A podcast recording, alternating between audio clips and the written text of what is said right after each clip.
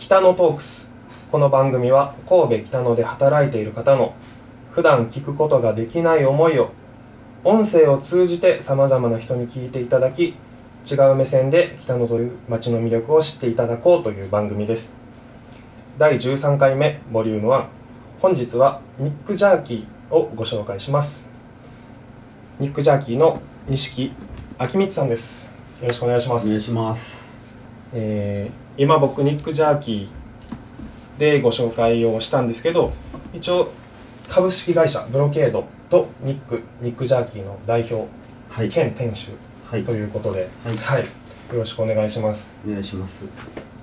えー2018年の10月に10月29日にニックジャーキーさんはい。をオープンされて、で僕こう前を通った時にジャーキー屋さんって結構珍しいなと思って、はい。でしばらくして初めてお店の方に行かせていただきました、はい、すごく美味しいジャーキーだったんですけどそもそもあのジャーキーに至るきっかけといいますかお肉屋さんの方から最初はお話を聞こうと思ってまして、はいはい。えー中山手通りにニックというお店がはい。あるんですけれども、はい。できてどれぐらい、えっ、とニックは3年半もうすぐ4年ですね。うんうんうんはい。新神戸店にもお店があってはい。あれですよね。すごい特徴的な店の外観といいますか青いはい。お肉屋さん。はい。そのお肉屋さんを開くきっかけみたいなのって何かあったんですか、えっ、とまあ自分で会社15年ぐらいやってるんですよ、はい。で最初まあ通販でスタートしてであのまあもつ鍋とか作って販売してたんで、はい。でそまあそんな中こういろいろ美味しい肉とか、まあ、ホルモンをこうずっと美味しいもの探して、日本中牧場さんとかいろいろ行かしてもらってずっと探してきてたんですけど、でそんな中美味しいお肉がこう出会うきっかけが少しあって。でまあそのももつ鍋をずっとやってたのもつ鍋屋さんをやろうと思っはていろいろこう考えてたんですけど夜中パッとこう目が覚めた時に肉屋っていうのがこう夢で見たのがこう起きた瞬間にひらめいたのかわかんないですけどはいまあそういうことがあってあ肉屋いいなと思ってでまあ神戸で肉屋をやるっていうのは結構こう世界的にも通用するもんなんじゃないかなっていうふうに思ってで肉屋をやってみようっていうああそれでふうに始められた。そうです。最初ホルモンっておっしゃってましたけど、はい。そのホルモンからスタートするっていうのもなかなかそうですよね。それそれはえっとね20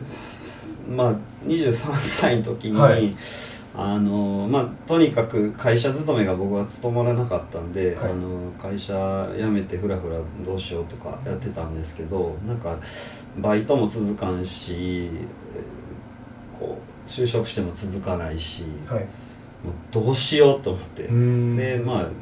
自分でやってみようっていうふうに、まあ、思って手元のバイトでこうバイト代の20万円そのまま使ってこれで独立するっていうすごい感じで。はい。でまあそのいろいろ売るものをこうなんか知り合いから探してたんですけどあのそこにまあいろいろ靴とか服とかがいろいろ出てきたんですけど中その中の一つにビニール袋に入ったホルモンが並んでて「はいで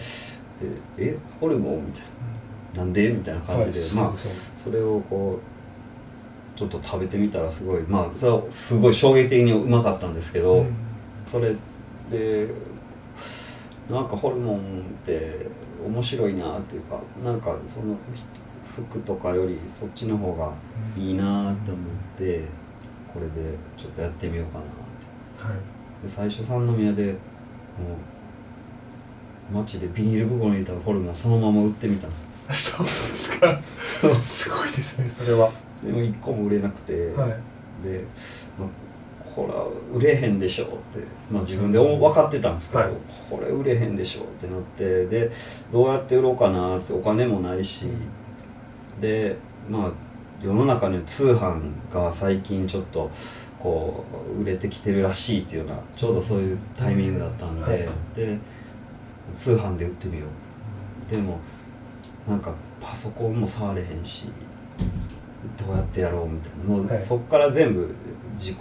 開自分で開拓してこう研究して、まあ、ホームページ作ってとかなんかもう本当何の知識もなく今までやってきたんで。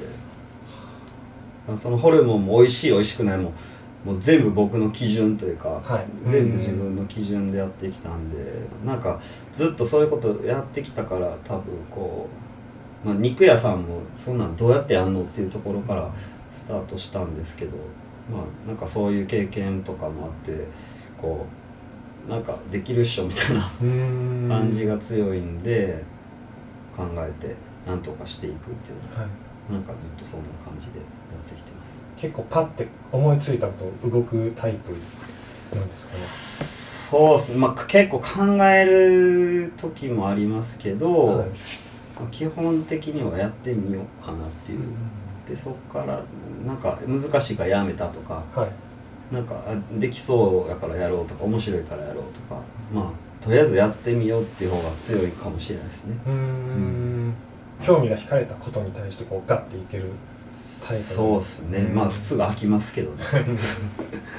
ちなみにあの錦さんの好きなホルモンの部位ってどこなんですかホルモンの部位、はい、ホルモンの部位、はい、まあ小腸ですね。小腸ですか、はいどこがやっぱいいですかねまあ小腸、まあプルッとした感じがやっぱいいですね、はい。はい。その先ほどおっしゃってたホルモンからはい始められて、その自分が美味しいと思ったものを提供はいしてるっていうのでこうなんでしょう下処理みたいなこう、はい。い、ろいろあると思うんですけど、はい。こだわりみたいなんてありました？ホルモン。をホルモンまあそうですね。まあ自分たちで結局こうできなかったんであのその設備が整ってる会社にあの自分で仕入れたものを持ってってそこでバッグ詰めしてもらったりとか、うん。洗ってもらったりとかしてたんですけどそれはまあ向こうの人に「もうこうやって洗ってくれ」とかいろいろもっとこうしてくれああしてくれってずっとやってきました。あーやっぱ全然違ってくるもんですか？そうですね。うん。それはやっぱ管理でかなり変わるんで。なるほどなちょっとホルモンの話をはい、長くしてしまったんですけど、はい。その話戻りましてニックさんの、中山ってどうにやらお店の話で、えー精肉店とイートインはい、が合体したような合体したお店って日本にもそ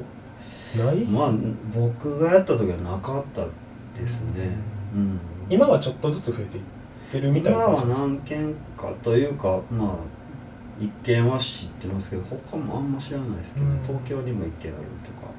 イートインを、えー併設しようと思った理由とかってどんな理由だったんですか？肉屋ってまあ僕らからしても行きにくい場所で、あのーこうよっぽどなことないといかないというかあのもう入れないはい、し選べないしなんかちょっと怖いというかなんかそういうイメージがあってでまあそこはこうなんとかクリアにしたいなっていうのはあったんですけどで今まで通りのこう精肉販売してるっていう形でもよかったんですけどなんかせっかく一からあのやるんだったら何か新しいものプラスしようと思ってでなんかプラスできるもの何がいいかなと思ってでまあその場でそのショーケースから肉選んでもらってそれが食べられたらいいなとかそう。することでまあいろんなまあ今まで肉屋さんとか来なかった人も気軽に来れるんじゃないかなっていうのは。うんそれ目当てで行けたりしますもんねそうですね。調理されたものを食べるのでっていうので、はい。うん。確かにその肉屋のイメージってどこも一緒で入りづらい。用がない限りはうん入りづらかったんですけどそういうきっかけがあるっていうとすごい周りの方も行きやすいのかなと。そうですね、うん。でまあその来て若いうちからそんなところ来てったらゆくゆく年いっても全然なんか気軽に行けんじゃないかなと。確かに。一つのきっかけとして、で他の肉屋にも行きやすくなるんじゃないかな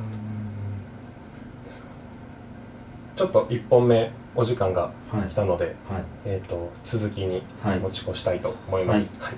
ありがとうございました、はいありがとうございます。